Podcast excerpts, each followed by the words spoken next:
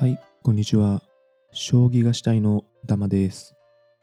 えー藤井聡太さんのこれまでの歩みということで、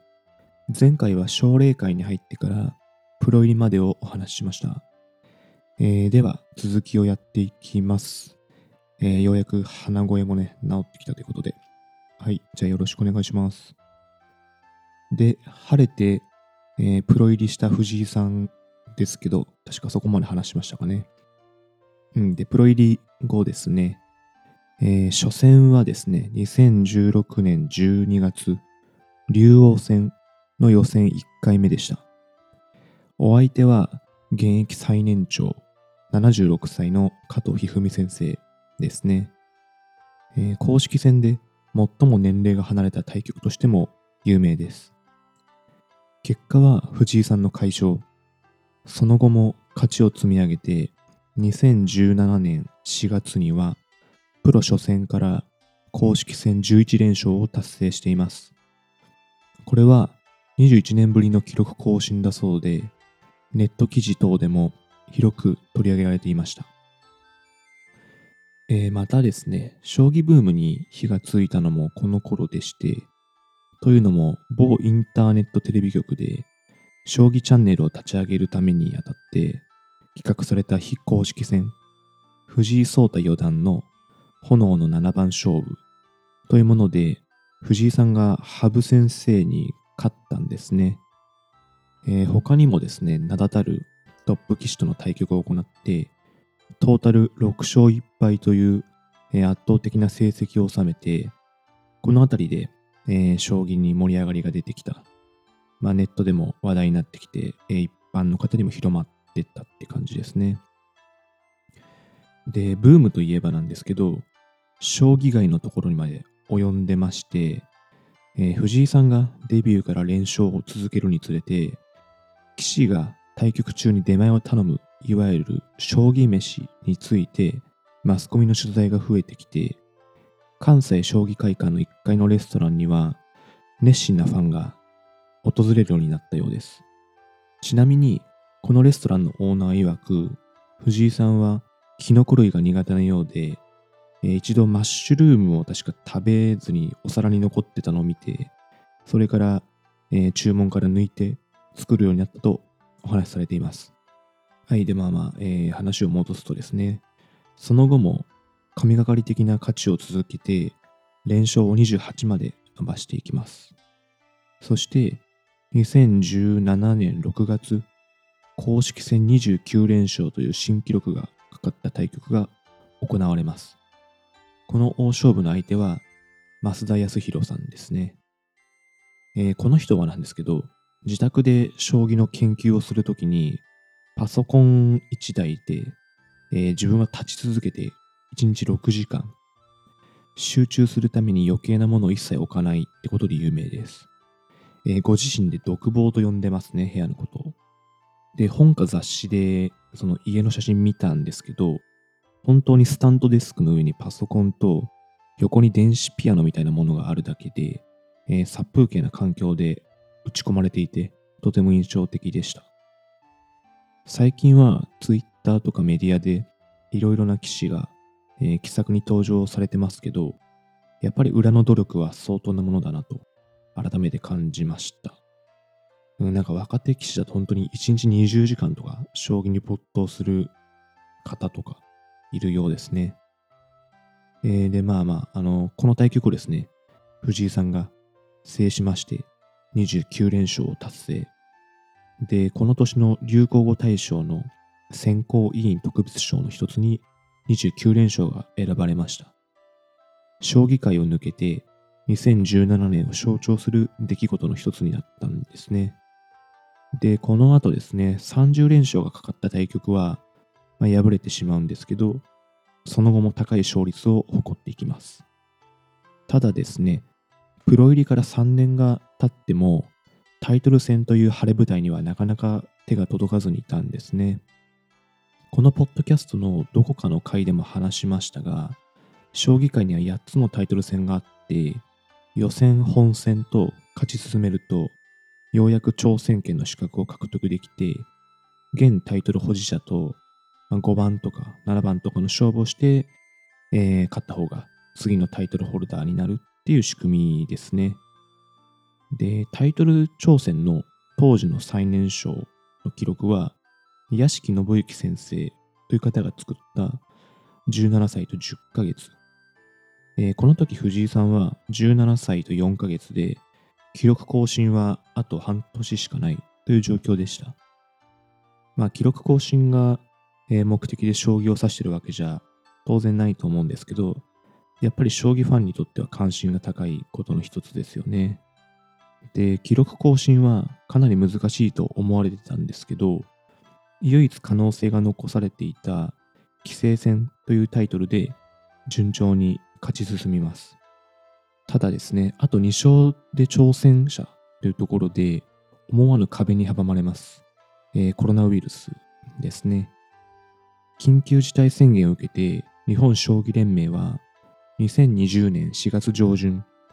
棋士の長距離移動を伴う対局の延期を発表しました。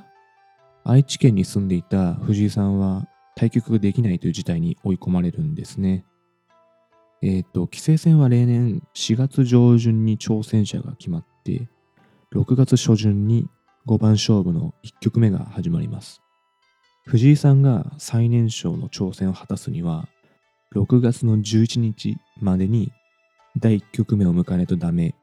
ということだったそうで、うん、もはや絶望的かなと思われてたそうですね。えー、しかしですね、5月下旬に公表された6月の対局日程は、まあ、びっくりするものでして、えー、6月2日に挑戦者決定の準決勝。で、2日後の4日に決勝。で、ほぼほぼ火を上げずに8日にタイトル戦の第1局っていう、まあ日程の遅れを取り戻すために超詰め詰めのスケジュールだったようですね。まあ勝ち上がらないとという大前提ではありますけど、これによって藤井さんの最年少記録の可能性が残ることになりました。うん、ここでも強運ぶりが発揮されてるなっていうふうに感じますね。で、そして2ヶ月後ですね、強敵を、えー、次々と破りまして、史上最年少でのタイトル挑戦が決まりました。後の、えー、記者会見で、2ヶ月対局が空いた分、研究を通して自分の将棋にしっかり向き合うことができたと藤井さんがお話しされています。不測の事態に悲観的にならないで、成長につなげる姿勢があったからこそ、えー、掴み取ったタイトル挑戦だったかもしれないですね。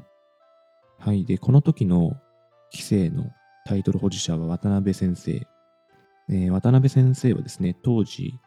タイトルを3つ保持していた上に、直近6回のタイトル戦を、えー、防衛含めて全て制するなど、絶好調だったんですね。そんな最強と言ってもいい相手に藤井さんの力はどこまで通用するのか、えー、ファンはかなり注目していたっていうタイトル戦でした。で、そして詳細は省くんですけど、藤井さんは初戦こそ、えー、負けてしまうものの、その後、えー、3連勝を飾って3勝1敗、17歳11ヶ月という史上最年少のタイトル保持者となりました。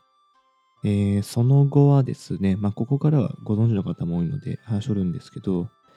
えー、ご存知の通り、王位戦も制して2冠、これは木村先生から取ったやつですね。えー、で、その後もなんか当然のようにタイトルにね、挑戦するようになってきて、そして今、時点では五冠という、うん、本当に向かうところ敵なしっていう状態になってますね。うん、このまま快進撃を続けてタイトル8個総なめとなるのか、もしそうなった場合、藤井八冠になった場合、その先どこまで防衛して独占するのか、そしてどこまで強くなるのか、一ファンとしては今後も大注目かなと思います。最後は駆け足になってしまいましたが、藤井さんのこれまでの歴史はこんなところです。まあ、えっ、ー、と、歩みという点ではこんぐらいにして、最後にエピソードを2つぐらい紹介したいなと思います。1つ目は、えー、詰将棋です。藤井さんが詰将棋を得意にしてるのは有名ですよね。中でもすごいと思ったのが、2019年に行われた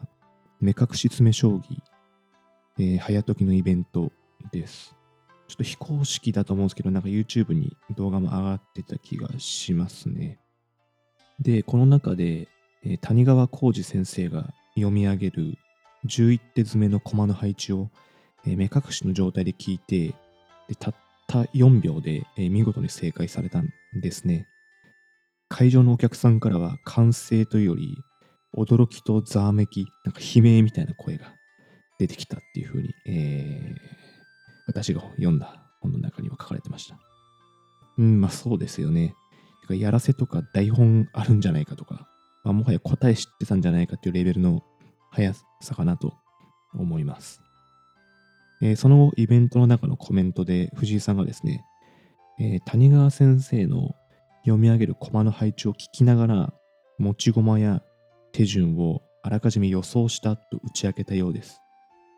うん、同じイベントに参加していたプロ棋士も、自分はさすがにそこまでできないなと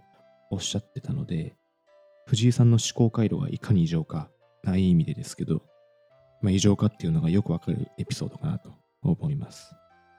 えーあともう一つですね。あの、プロの対局を見たことがある人はわかると思うんですけど、盤上に綺麗に駒が並んでるんですよね。持ち駒もすごい整理されていって、なんか扇形みたいに綺麗に並んでるかなと思います。えーただですね、藤井さんの駒は結構中盤とか終盤になるとよく曲がってるんですよね。で、これについて師匠の杉本先生は、藤井の、え駒が斜めを向くのは思考回路の表れなんじゃないかと思うと。えー曲がってるときは全部右向きなんですね。なので思考が盤面の右の方、だから右の方で局面を頭の中で動かしてるんじゃないかと。で、一度注意したことがあるですけど、治んなかったと。うん、やっぱりあの対局相手に対して駒まっすぐに並んでないと、まあ、見づらいとか気が散るっていう点で、多分師匠としてご指導されたと思うんですけど、藤井さんはピンときてなかったという印象ですと。えーただですね、形から入る人って多いと思うんだけど、やっぱり本当の本物はそうじゃないじゃないかと思う。とおっしゃってます。うん、例えばですね、自分の部屋とかノートがぐちゃぐちゃで、まあ、どこにどういうものが書いてあって、どこに物が置いてあるか、えーわからない。ただまあ自分が分かればいいとか、まあそういうことなのかなと。えーまあそういう人、藤井さんぐらいの,、まあ、あのレベルの人間になってくると、周囲が強要してはいけないんでしょうと杉本さんはおっしゃってました。なるほどって感じですね。ちょっと違うかもしれないですけど、っぱ子供の時に左利きの子供を右利きに強制的に直させたりとか、大人から見たら変に見える行為を、えーそれやめなさいと注意したりっていうのは、やっぱそれによって将来開花するかもしれない才能の目を潰してしまうことになるなと、うん、このエピソードを聞いて思いましたね。私にはもうすぐ2歳になる、えー娘がいるので、やっぱりその生命の危険とかっていうレベルのものじゃなければ、まあ基本的には何でものびのびやらせてあげたいなと、えーこれを見て改めて思いました。はい、じゃあエンディングです。えー計3回ですかね、にわたってきて話してきた、えー藤井聡太さんのこれまでの歩みですが、今回で終わりにします。えープロデビューしてからのご活躍はご存知の方も多いと思いますが、プロになるまでの道のり、エピソードっていうのはあまり、えー語られないのかなと思ったので、まあこれを聞いて少しでも参考になっていれば、えーありがたいかなと思います。はい、えー面白かったよという方はぜひ番組フォロー、評価、コメントにて感想をお願いします。概要欄にメールや Twitter アカウントを載せていますので、こちらから送っていただいても、えーとてもありがたいです。じゃあ終わりにします。ありがとうございました。